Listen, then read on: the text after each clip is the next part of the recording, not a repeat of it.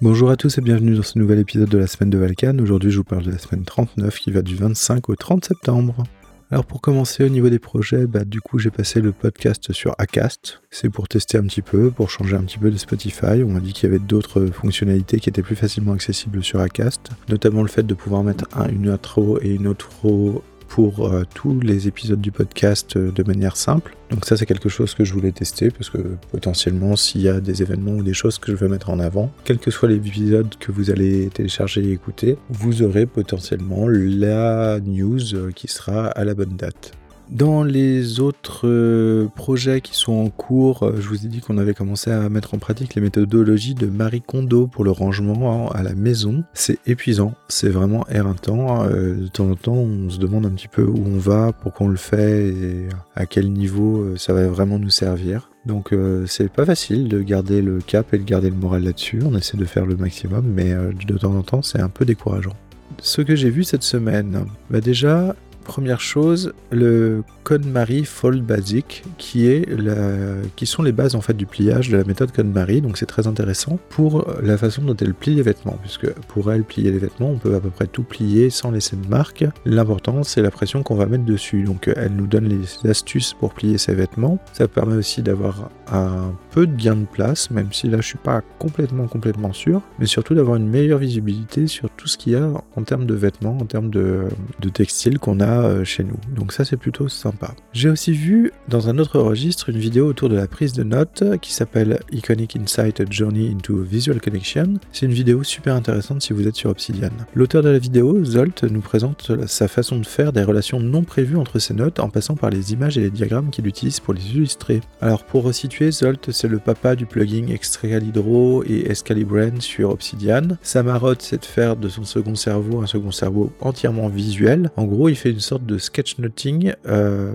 de notes virtuelles en fait. Et du coup, à travers la réutilisation de différentes icônes, diagrammes et autres, il s'aperçoit qu'il peut mettre en relation des notes qui n'avaient pas forcément de lien au départ et essayer de comprendre qu'est-ce qui a fait qu'ils choisissent la même icône pour ces deux idées, et donc du coup d'essayer de relier ces deux idées entre, elles. Du coup la démarche est super intéressante, même si la mise en pratique, en tout cas dans mon cas, nécessite beaucoup de travail je n'ai absolument aucune note de type sketchnoting, donc je n'illustre absolument aucune note euh, comme il le fait. Mais par contre ceux qui sont intéressés euh, au sketchnoting, je trouve que c'est très très intéressant vraiment de passer par la partie visuelle de la chose pour euh, justement essayer de relier des notes et des idées qui a priori n'ont pas forcément de rapport entre eux, mais peuvent justement euh, faire appel à des, euh, à des idées euh, communes, mais de manière intuitive, de manière non, comment dire, non formalisée. Et du coup, ça permet de, ressortir un petit peu les grandes idées, voire d'essayer de, comprendre un petit peu comment marche aussi notre propre cerveau dans la création des liens entre les notes.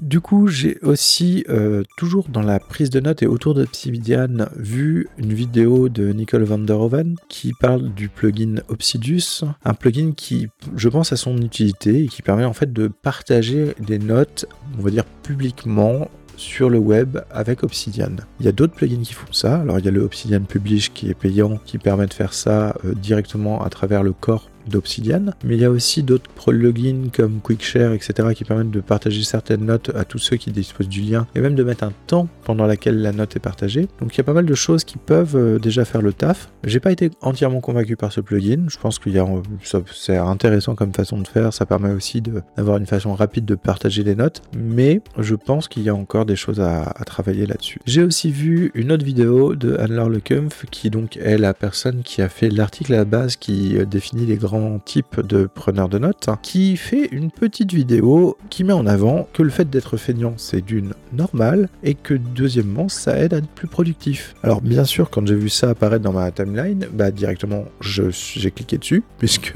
moi je veux savoir comment être feignant et plus productif en même temps, donc ça, ça m'a beaucoup plu. Et donc dans cette vidéo, on retrouve des explications sur pourquoi il faut être feignant de temps en temps, en quoi ça aide notre cerveau, et pourquoi ça débloque certaines situations. Donc c'est très très intéressant. Je vous laisse découvrir la, la vidéo, parce que je suis trop feignant pour tout vous expliquer. Et si vous avez vous aussi la flemme, sachez que cette vidéo ne fait que 6 minutes et quelques, donc une vidéo de moins de 7 minutes qui vous explique qu'il faut être feignant. Je veux dire, ça vaut le coup. Dans les autres choses que j'ai regardées cette semaine, j'ai regardé une vidéo autour des compétences d'un DSI, donc un directeur des systèmes d'information, une émission intéressante, mais qui pour moi ne fait qu'effleurer le sujet. Donc euh, c'est vraiment des grands principes euh, très bateaux. J'aurais aimé que ça aille un peu plus loin. J'ai aussi vu une dernière chose, un peu un ovni, c'est The Midnight Gospel. Vous savez, on voit souvent traîner ce petit personnage rose avec un chapeau de sorcier sur les internets. Je me demandais d'où il venait, donc j'ai été chercher. Ça vient d'une série qui est disponible sur Netflix. Donc j'ai commencé, j'en suis à trois épisodes et j'arrive pas vraiment à me faire un avis sur ce show. C'est vraiment très très étrange, très très bizarre. Pourtant, c'est assez, c'est assez accrocheur. Donc, euh, à voir, à voir. Cette semaine, j'ai écouté, alors j'ai écouté un premier épisode de Tech Café qui est euh, les Tech Café en collaboration avec euh, Apple différemment, la chaîne de maths, sur les produits Apple puisque ce Tech Café avait pour sujet la keynote Apple sur l'iPhone 15 et 15 Pro. Alors, je suis pas Apple pour dessous, mais j'avoue que l'émission est bien faite. Ça m'a permis de voir euh, de 1 les attendus de la dernière keynote et de 2 de comprendre un petit peu ce qui arrive dans l'écosystème Apple et donc bah faut pas se leurrer non plus dans l'écosystème de la téléphonie mobile d'ici peu en fait. Donc j'ai trouvé ça plutôt intéressant. Encore un autre épisode de Tech Café qui est l'usage Lamasté ChatGPT sur ton PC. Et oui, un autre épisode, mais qui pourrait s'intituler Tout tout tout, vous serez tout sur les IA. Ils partent du début, ils expliquent le concept de base, ils vous expliquent comment installer un mini ChatGPT sur votre vieille machine qui traîne dans un carton. Bref, un super épisode. Si vous avez toujours voulu tout savoir sur les IA sans oser le demander, écoutez